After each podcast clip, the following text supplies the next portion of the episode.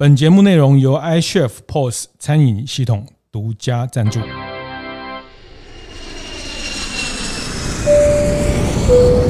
我的创业从乡镇开始，欢迎收听大店长乡公所，我是乡长游子燕。你为什么觉得食鱼这件事情很重要？重要到你要念了台大也好，念了警官，念了园艺，一个人啊跑来澎湖蹲点。我凭什么？嗯，一个外地人，然后来澎湖教澎湖人学鱼，就觉得你也太就是一直觉得会不会哪一天就会被踢馆，还是就是到底到底凭什么？嗯。嗯欢迎收听大店长乡公所。大店长乡公所是在大店长晨会每周五的出外景。第四季，我们呃上一集有听，大家就知道我们来到了澎湖哈。那呃澎湖的淡旺季的落差非常的大哈，就是在这个商业活动或者是他们这个。住房的这种状态，我听店家说，这种淡季跟旺季的营业额可以可以差到十倍以上哈，所以呃，现在十月、十一月其实呃比较进入了慢慢进入了淡季，但是我后来这一趟来，其实我越来越发现，呃，这边的淡季开始越来越好玩了，看。淡季开始有不同的主题跟行程哈，那其实对一个商业服务业来说，淡旺季可逐渐的不要落差那么大，其实对对经营上也是比较呃比较可以去去计划或是去规划。那淡季要做什么呢？淡季要做什么？今天我们呃跟一位很特别的朋友佳佳吴佳荣佳佳来跟他。聊聊他的淡季可以带大家去玩的哈，当然旺季也没有问题。那呃，他做的是一个叫食鱼的教育啊。那先请佳佳跟大家打个招呼。嗨，大家好，我是佳荣，然后在澎湖做食鱼教育。然后我们的团队叫年年有春。是是，这个春是春是一个鱼字边，在一个春天的春。嗯，那还是康氏马家村，就是澎湖最代表性的土托。是，嗯，是康氏马家。康氏马家村是土托的中文名，就你去翻图鉴的话，你要找康氏马家村才查得到土托。哦，嗯，一个鱼在一个春天的春。对，康氏马家村是土托鱼的对，嗯，本名。对，本名 没错。是，嗯，是。那我先跟大家讲一下哦，今天我们起得很早很早，五点半，就是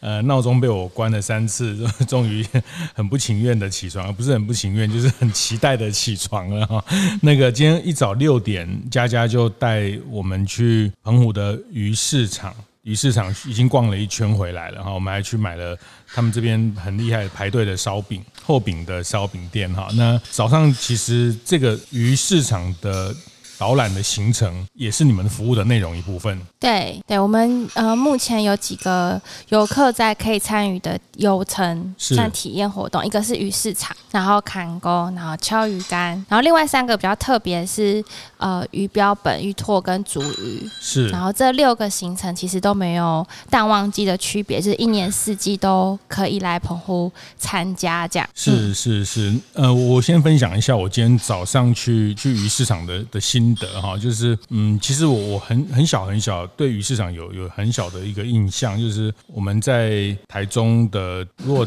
比较年纪稍微像我们比较长的台中人就知道，其实台中市区本来有一个鱼市场，在现在的广山搜狗的斜对面，就是现在是什么经典酒店啊那个地方，其实是台中的鱼市场。那小时候有一个。一个约略的印象，就是很小很小，大概小学的阶段，有凌晨有呃，爸爸带我们去看过那种鱼市场，就是一个非常非常吵闹，然后就是标标价，然后会一直讲一些数字，然后你就听不懂，啊这些他他们的行内人都听得懂，然后就很快的做做这个标鱼货的这种哈，那也有点像农产农产，好像农产批发也是类似这样。那我今天早上去，我觉得它比较像是，就是它有两个部分，有一部分是。他就是在港边，就是在岸边，渔船直接上货，那把渔货做整理的批发。那另外一部分就是呃比较零售的部分啊。所谓零售，也不是对一般人来说，它它也是算量大，就是十斤、二十斤以上的。可能对餐厅就有点像基隆的崁仔顶的感觉，在在那个零售的那一块的市场。那我觉得蛮特别，就是这些渔业的工作者，他们就很早要把这些鱼做整理啊，做，然后他们就会威士比加伯朗咖啡，还有海尼根，然 后我就没有，突然的只是偷偷观察，海尼根在他们还蛮受欢迎的。呃，那我觉得这个呃鱼鱼市场的生态，其实它就是在大家对澎湖来过，或是有稍微有一些概念，就在这个呃福朋喜来登比较。呃，福朋喜来登，或是这个深恒昌的那个渔港，那离那个方向，所以像这样的鱼市在澎湖有，还有这是唯一的一个吗？这是最大的鱼市场，当然其他应该还有一些比较小的，嗯、像呃锁港的话，在早上六点跟三点，哦、它是定制渔网的，有一个小的鱼市场，是，然后跟比较比较。离开市区的一些小村子，他们的庙口有时候也会有一些鱼车，嗯，但真的叫鱼市场，完全都是鱼的话，就是第三鱼市场。我们早上去的那个叫第三鱼场，嗯，鱼市场，对。然后另外有一个北城的话是菜市场，那边就是综合的，就是也会有鱼，然后海鲜跟各种蔬菜水果这样。是是是，我觉得今天跟佳佳去鱼市场蛮特别的，就是他其实会透过耳机耳麦的方式跟大家去谈呃这些鱼的类。种还有特别去介绍，呃，他们的一个样态哈，就是说，然后这次过程他会提醒大家，就是呃，吃远的跟近的，或是呃，教大家怎么分辨这些鱼，它其实是比较当地的鱼。那这个也是，就是说你在刚刚一开始我们谈到你在做的食鱼教育的一环啊，那特别会去呃带大家看有一些呃下所谓的下脚下杂鱼，嗯嗯，对。对，就是做饲料的，嗯，对，比较没有经济价值的鱼。是，然后他们就，嗯、呃，跟鱼跟原本的鱼货一起捕上来，然后有一些比较没有经济价值，他们会把它丢在旁边，然后可能就是当做饲料去喂那些养殖的鱼。是是是是，是，一般如果自己去逛鱼市，比较不会注意到这些细节，或是这些呃边边角角的的东西哈。那这些下脚鱼，它呃可能还有一些，比如说我们会有看到鲨鱼啊，但是鲨鱼其实是。禁捕的，它是，但是它会不小心捕到。应该是说，现在鲨鱼种类蛮多的，然后真的禁捕大概就，这好像三种吧，三四种。然后其他的其实是可以补的。然后目前的法规是你只要鳍跟肉有一起回来就可以卖。哦是，只是因为在澎湖的话比较没有吃鱼翅的习惯，就是那些鱼鳍，嗯，所以在澎湖的鲨鱼没什么价，他们也不会把鳍跟肉分开卖，这就是一整只，然后就会很便宜的价格，通常是拿去做鱼浆。哦，对，鱼浆的话就会变成是很多原料，鱼板啊，或者是甜不辣那些都有可能会用鲨鱼浆去做，哦，所以在。澎湖的话，就是他们也不算是进补，就是它是，嗯、呃，它是误不小心一起补上来的，嗯嗯嗯，对。然后那些鲨鱼也没有没有违法，就是现在法规允许你，就是只要肉跟鳍油带回来，这样就可以卖。哦，不是只有割下它的那个鳍的部分，就是嗯、对，但价格比较低。是是，不是市场上主要的一些品类。嗯，对。那还有你看到那个呃，你你你有特别跟我们讲说，像那个蛋是不是？对，螃蟹的那个卵。嗯软螃蟹的软，其实最近越来越严重了，因为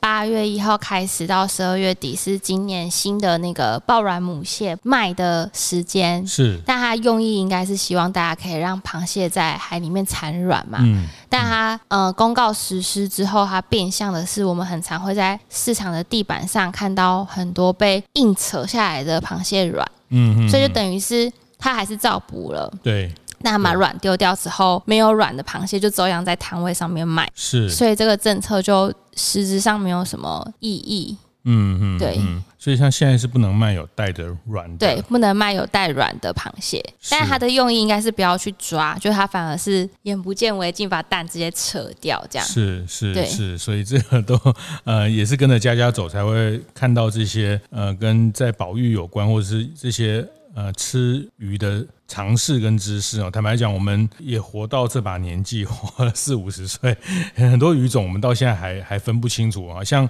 呃，我们刚刚一开始讲的，你们年年有春的这个春，就是土托鱼的这个春哈。那像我们今天早上有看到土托，土托在澎湖也是一个很很特别的。然后你昨天有跟我们大概介绍，他们过年。都会有这样的一条鱼，对，就是跟台湾的人可能过年会习惯吃北秋，嗯，然后我们这边的话，我们对鲳鱼在本岛就是吃鲳鱼，嗯，澎湖人的话，他们过年一定要吃土托，对，然后土托对他们来讲是很高经济价值，然后。除了它很贵，然后所以会象征我这一年过得很好，所以大家可以一起吃土托之外，就是它刚好是在过年那段时间最肥的时候。嗯嗯，对，所以它其实也是某一种，嗯、呃，澎湖人其实跟这个海洋是很紧密、很关系，他们知道什么季节什么鱼正肥最好吃，是的一个体现吧。所以刚好在在过年前前后就是土托最肥的时候，所以他们就会在。嗯，刚好在那个时间，然后大家都家家户户都会去买土托。嗯嗯嗯嗯，大家知道那个土托，嗯，很贵，那个是多贵哈？比如我们在买那个鲳鱼，鲳鱼很贵，一一条大概两千三千，呃，就是很贵的鲳鱼。贵对，那土魠。一尾是一万两万，一万两万，但很大啦。它一尾可能就是十几公斤，十五十到十五左右，比较常买的区间是这个大小。是，所以我昨天就。很疑惑说，哎，对啊，土托啊，就是我们那个嗯，在在街边啊，很多看到的土托鱼羹啊，那呃，佳佳就笑笑的说，你想那个土托一条要 一万多块，那个土托鱼羹呃的肉会是这样的肉吗？好，那他也没有给我答案，他就笑一笑这样子。是，所以土托是在澎湖人过年的很重要的一个，就是越越大尾，表示他今年是过得很好。很好，那会很肥，对，那他们会，因为澎湖人家家户户都会有冻柜。就每个人家里都有大的那种冻柜，然后有些人可能还不止一个，可能好几个。哦，所以他们平常看到呃刚好比较便宜的时候，或是比较肥的时候，就会买回来冻起来。所以他们有时候买一尾土托回来，就会分切，然后可以吃久一点。比方说有特别的朋友来啊，或者什么，就是反正他们会不会一次把它吃完啦，就会分着吃。嗯，像我们今天去鱼市场也看到透抽小管，小管这一类的，对，那很还有很大只的，像我们的那个手背这么粗的，这个叫泡泡管，炮管，那这个也是这边的一个很盛产的销冠，对，这是大概夏天的时候算最多的时候，就它的季节，嗯，然后现在算有点尾声了，不过今天还是蛮多的。是，那回回头谈一下哈，就是说你等一下我们再谈为什么你要跑来。做这件事情。哈，那呃，其实我们昨天晚上已经有先到呃佳佳的一个工作室。哈，那哎，我觉得非常非常的惊讶，因为他收集了好多好多几乎跟跟海洋跟生态有关的书。哈，那也有一个书房，那本来是一个背包客栈，那其其中有一间。呃，你们那时候承租下来当一个工作室，那有一整间都是跟书有关的，不管是小说啦、童书啦，还有那种国外很厉害的一些一些这种科科普类的。一些书籍哈，像呃这些你都收集了好多，那甚至在那边你也做一些鱼标本跟鱼的一些敲鱼的一些体验活动，包括像你现在你们在团队会提供大家的食鱼的这些，包括鱼市场的导览，还有看钩跟敲敲鱼竿体验哈。等一下来讲一下敲鱼竿是什么哈？那所以食鱼这个部分你，你你大概涵盖哪些核心的一些想法？我我自己觉得食鱼教育其实就是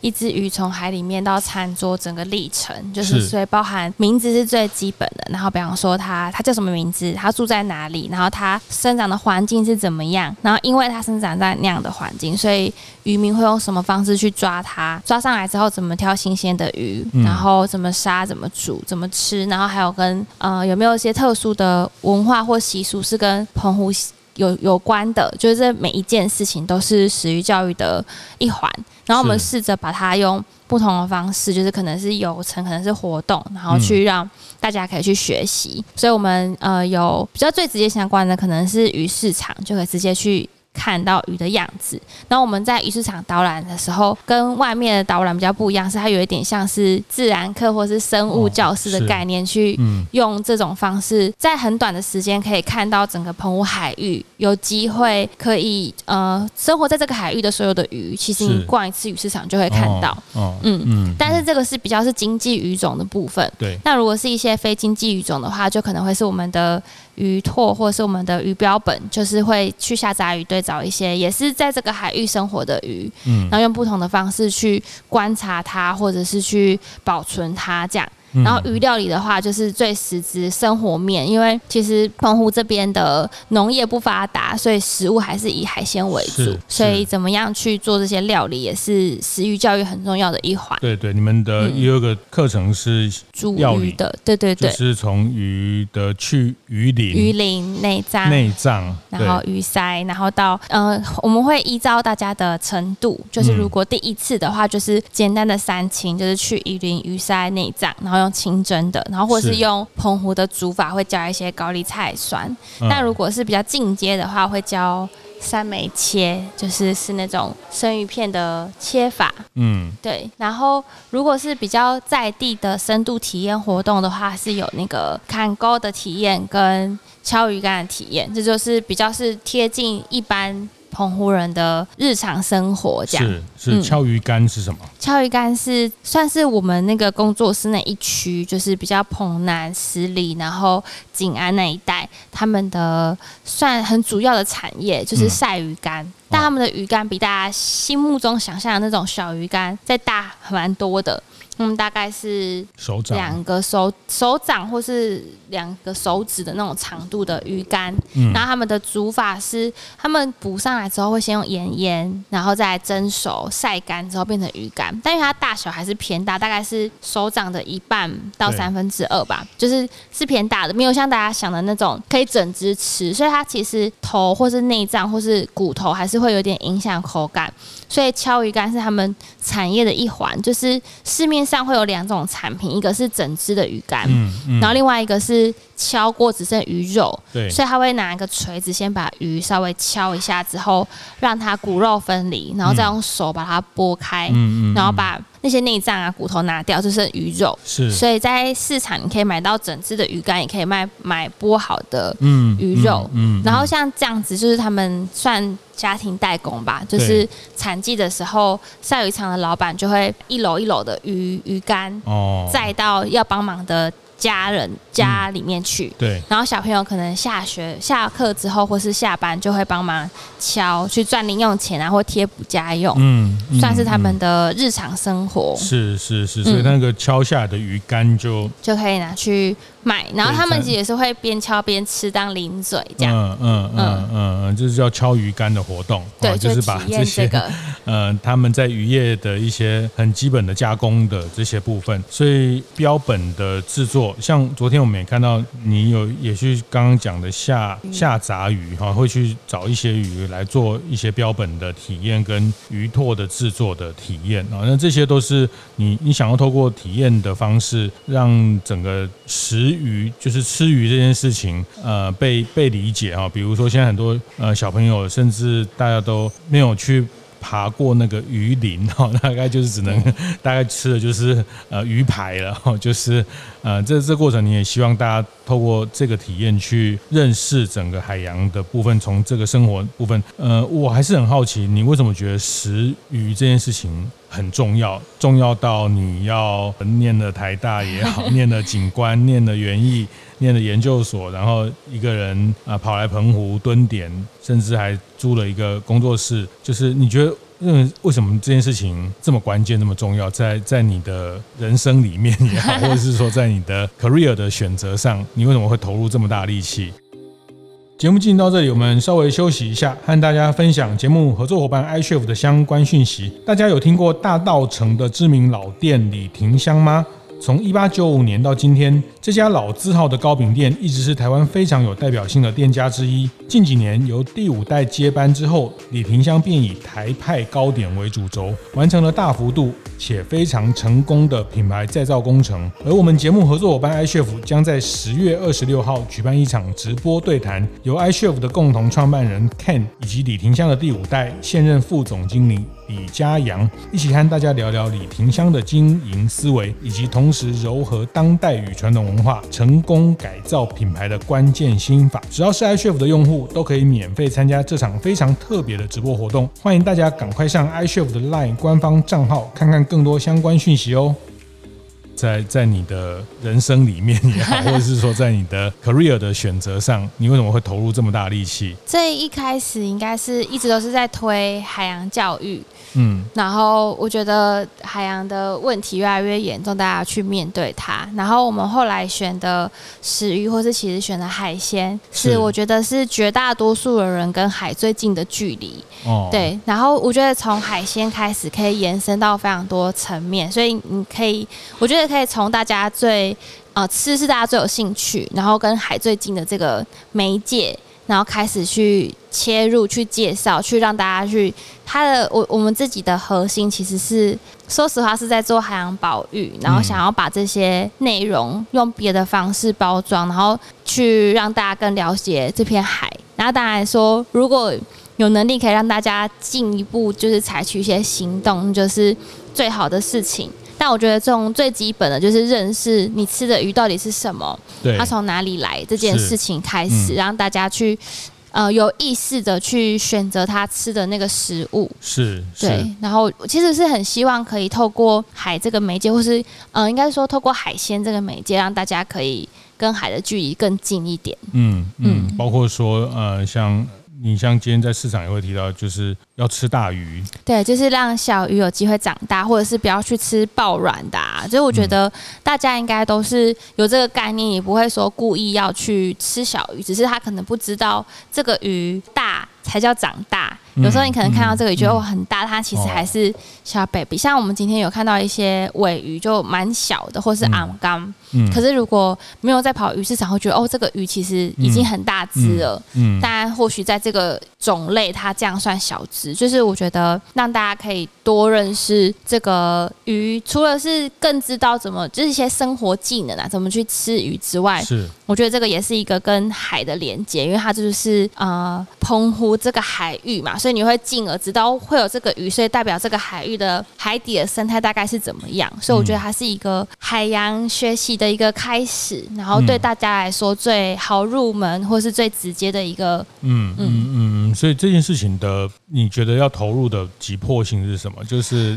呃，你看到了什么危机，或是什么事情启启发了你？因为呃，我这两天跟你聊，我发现其实你的从小生活的背景其实也也没有太多海洋的这些这些。这些内容哈，或者是呃，就是在在山山里面长大，呃，比较偏山里面的长大，在城市读书啊，那那你觉得是哪有哪些事情启发你或启动你？真的要说的原因，其实是最一开始是先在鲸豚协会，然后是因为。非常非常喜欢鲸鱼跟海豚，然后很希望他们可以好好的生活在海里。所以一开始在鲸豚协会的时候是做直接的保育的一些工作，我们会去救援或者什么的，那算是一个启发吧。就是从鲸豚协会开始认识海，然后开始觉得海很有趣，然后很大，很想要多认识它。然后开始接触鲸豚之后，就会因为我们是第一线的救伤单位，你真的会在他们肚子里看到很多垃圾，所以又觉得海废好像很重要，所以又跑去做海费。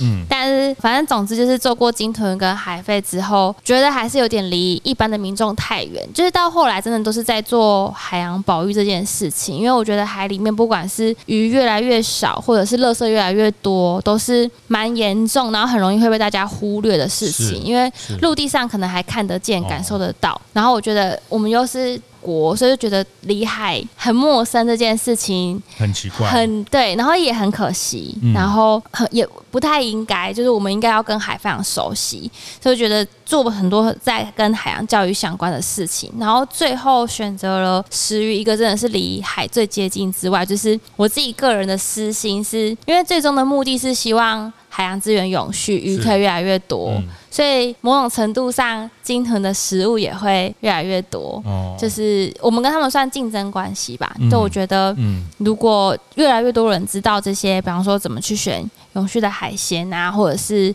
怎么去吃这些鱼的话，其实是呃慢慢的一个消费者的力量，然后是可以去改变这个，嗯，慢慢的扭转这个产业，然后希望海洋资源可以永续。然后我觉得大家去更认识这个海洋，是身为一个岛岛国的一份子，甚至是澎湖离海又更近，嗯，对。然后一开始的初衷是这样子，但真的开始做了之后，又会发现澎湖的小孩也没有想象中的这么了解鱼或了解海。然后我觉得这个是很基本，因为我们生活在这个地方。然后如果连每天吃的或是家里旁边海里面住的鱼都不认识的话，是一件蛮可怕的事情。嗯，就是应该是还是希望。大家都可以多接近身边的大自然，然后如果在台湾或是在澎湖，我们在一个岛上面，就是身边的这个海是，嗯、呃，我们关心这个环境的第一步。是。嗯，是是，所以它还是跟很多在食欲饮食的教育的概念，很多概念也是相同的啦。哈，比如说吃当季、吃当地啊。那其实除了水果、农作物有分季节，其实海洋的生物它也是有季节性的轮替啊。那当季的东西，然后当地的，像那今天我看到一些，你就跟我说，哎，那比较不会是当地附近有的东西哈。那这个就在我们在做消费的选择的时候，其实就会就会有意识的去做食物上的选择，那就是一个最容易去参与这个海洋保育的一个积极的行动。哦，就是我们一边吃海鲜，一边也可以积极的行动。是是是，所以呃，你你这五年大概投入了大概五年的时间，在澎湖待五年，但前两年是在做海费的议题，然后再来才开始做年年有春，才开始做食欲，食欲，嗯，是是是，对，所以这过程。遇到最大的困难，最大的困难就是一开始的时候会有一点没什么自信，然后觉得我凭什么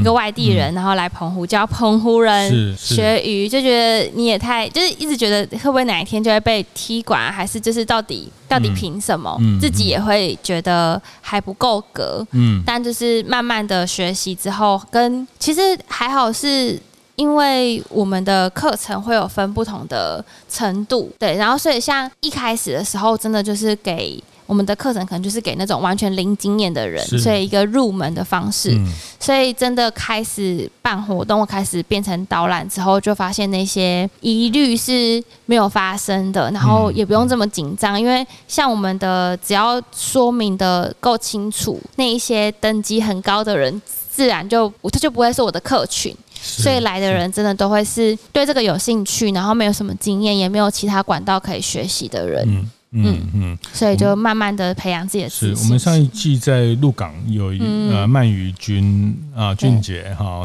聊一聊，你们也都很熟。他们呃在鹿港也是做养殖的呃鳗鱼的食食鱼的食育的的这个推广。是，那你就跑到呃澎湖来，所以一开始辨认鱼种对你还是会有一些困难。一定是的，因为澎湖的鱼种真的太多了，每个季节又都不一样。像我们今天早上看那个土托鱼哈，那因为我说我们看起来有两条跟土托的那个大小其实形状有一个略胖跟略瘦，但是其实你说那个另外一个叫叫九蛟石桥，石桥还是吉春？嗯嗯嗯嗯，对。那他们看起来相似度大概有九成，但是呃，它是不同种不同的鱼种，对。然后呃，它的这个价位也不一样，是是是。在鱼这块，我真的觉得门槛比较高，比起其他的产业，嗯。然后，所以我觉得更需要我们这样的角色。然后，我觉得蛮蛮。特别的是，因为我们本身虽然不是渔民，不是业者，然后也不是学者，不是在研究鱼的一些专家，可是因为就是大家绝大多数的人一样是一个一般人，所以我们就比较知道大家会问题点跟困难点在哪里，所以比较好去。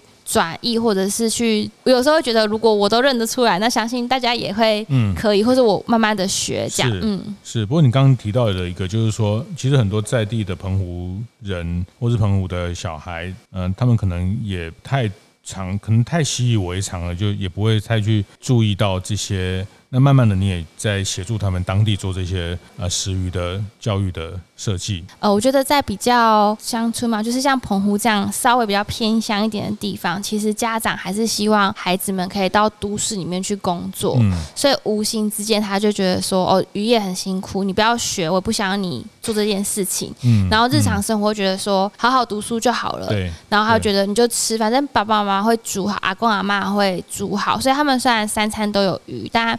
爸爸妈妈不会特别去教或是学和跟他们讲这什么鱼，然后他们如果不会特别有兴趣的话，是没有什么管道去学习，然后学校也不会教，是，所以久而久之就会变成有一个很大的断层，我觉得很可惜，嗯，就是澎湖的小孩不认识在地的鱼，那他们可能长到可能跟我这么大年纪的澎湖年轻人是没有去过鱼市场。嗯，不会自己杀一只鱼的。嗯嗯。然后我觉得这个这个断层会让人家很担心。嗯，对，就是好像我们呃这一代或是下一代的小朋友已经离海越来越远了，就远到连海鲜都不认识了。嗯，对，所以我们有试着在设计一些课程，在我们最理想的状态是我们夏天的时候做游程，然后可以赚。观光客的钱，然后让公司可以稳定的有一些收入，然后在呃冬天淡季没有什么游客的时候，我们就希望可以到学校去做导校。哦，对，有点像是社会企业责任，然后就是。希望可以达到一个平衡，就最终还是希望可以拉近呃城乡差距啊，或是让澎湖的孩子更认识这片海。嗯，对，嗯。嗯，哇，好棒，好有大爱，就是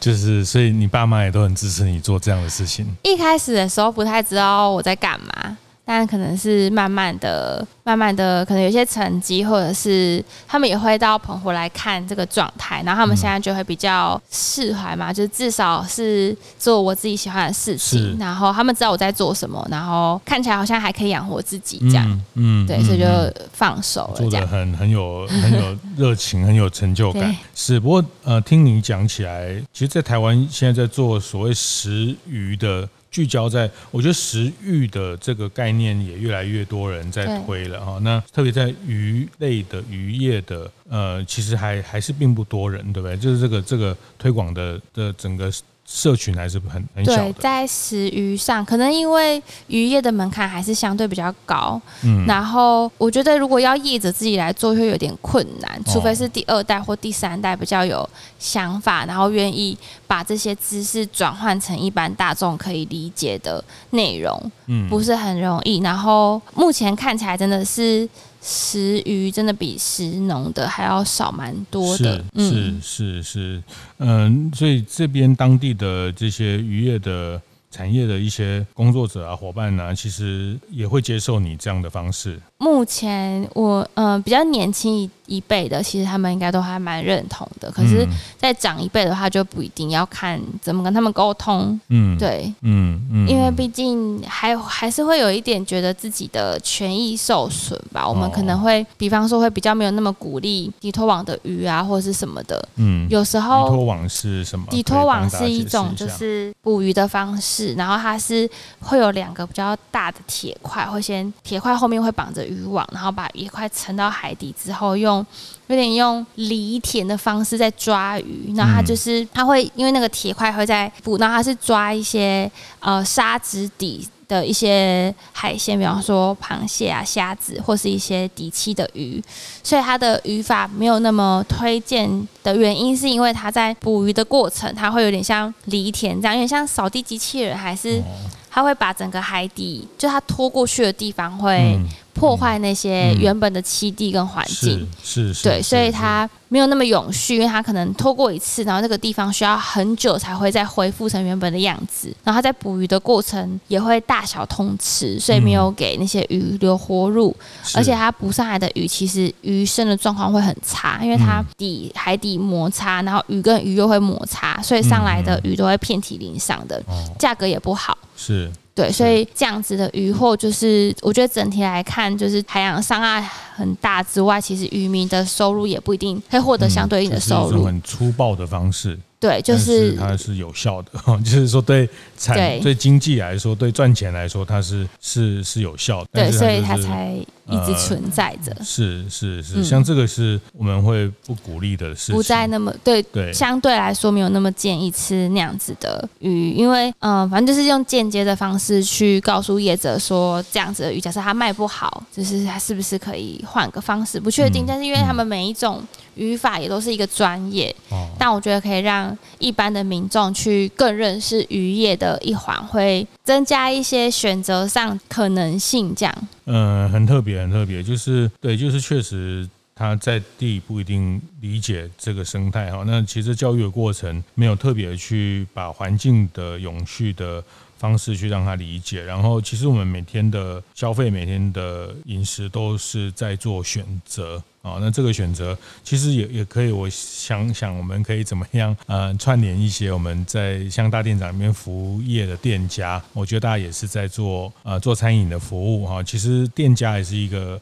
从店家再去跟消费者沟通，也是一个很棒的方式。所以那过程，比如你因为要做海洋永续，然后找到用海鲜食鱼的这个路径，这个过程是比较。呃，花了一些时间去摸索，嗯，后来就找到了一个这个这个方式可以做推广，然后参与的他其实也不太局限在亲子嘛，哈，其实呃很多成人啊，或者是一些企业社团都会都会请你来帮忙这部分，嗯嗯，对，现在亲子之外就是年轻人，主要是对这个有兴趣的年轻人，然后其实也蛮多。参访就是校外教学啊，或者是一些呃，他们想要多认识澎湖的不同面向的渔业啊，或者体验，嗯，都会来找我们。嗯，是是，所以你来澎湖也也完全跟着玩潜水哦，对，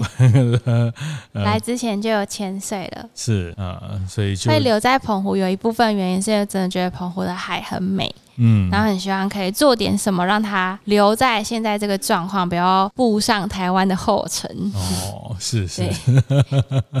对，就是海洋推广，就是其实像哎，我知道在基隆啊，在小琉球啊，然后其实台湾就是都是环的海。那这个事情其实是大家共同要去呃去面对或是去学习的环境的一个很很大的一个部分哈。那呃，我觉得这一块我们也也许有机会可以跟大店长社群，我们一直来想想这件事情，因为包括我们前一阵子看到像米其林，他们也开始在谈绿星的米其林，那开始在讲很多环境啊，比如说呃生态厨房啊，他们都会开始注重这些食材来源的呃友善跟。环境的这个使用，那我觉得很多店家开呃做做做餐饮的店家，他们也开始意识到思考到使用友善的。食材这部分，那我觉得包括鱼类的部分，其实也是可以跟更多的店家。其实我觉得店家的力量会更大，因为他用的量更多哈。那呃，那我觉得那对店家的品牌，或是他们在呃跟消费者沟通，我觉得店家也善尽了他们在这个行业的一个角色哈。那呃，谢谢谢谢今天佳佳跟大家分享。那我觉得真的呃，很建议大家可以上呃，我觉得不局限在亲子活动，我觉得可能大家也不要把这件事情只想成呃亲子活动。其实就像我自己，我们呃。其实我算是小时候住鹿港，鹿港人，就我们其实还我们家是呃可以不吃肉，但是一定要鱼哈，所以呃我们常常吃鱼。这这即便是这样，其实我觉得像我今天走了一趟鱼市场，发现我对鱼的认识还是很很有限，很还是很有限。那大概白带鱼是认识哈，那那其他就呃这个就就是原来它品类跟那个项目是是很多，那必须先认识才能知道去。做选择，谢谢谢谢今天呃年年有春的团队佳佳吴佳蓉跟大家分享，谢谢。听完也邀请大家到 Apple Podcast 订阅、评分、留言。大店长相公所，我们下周见。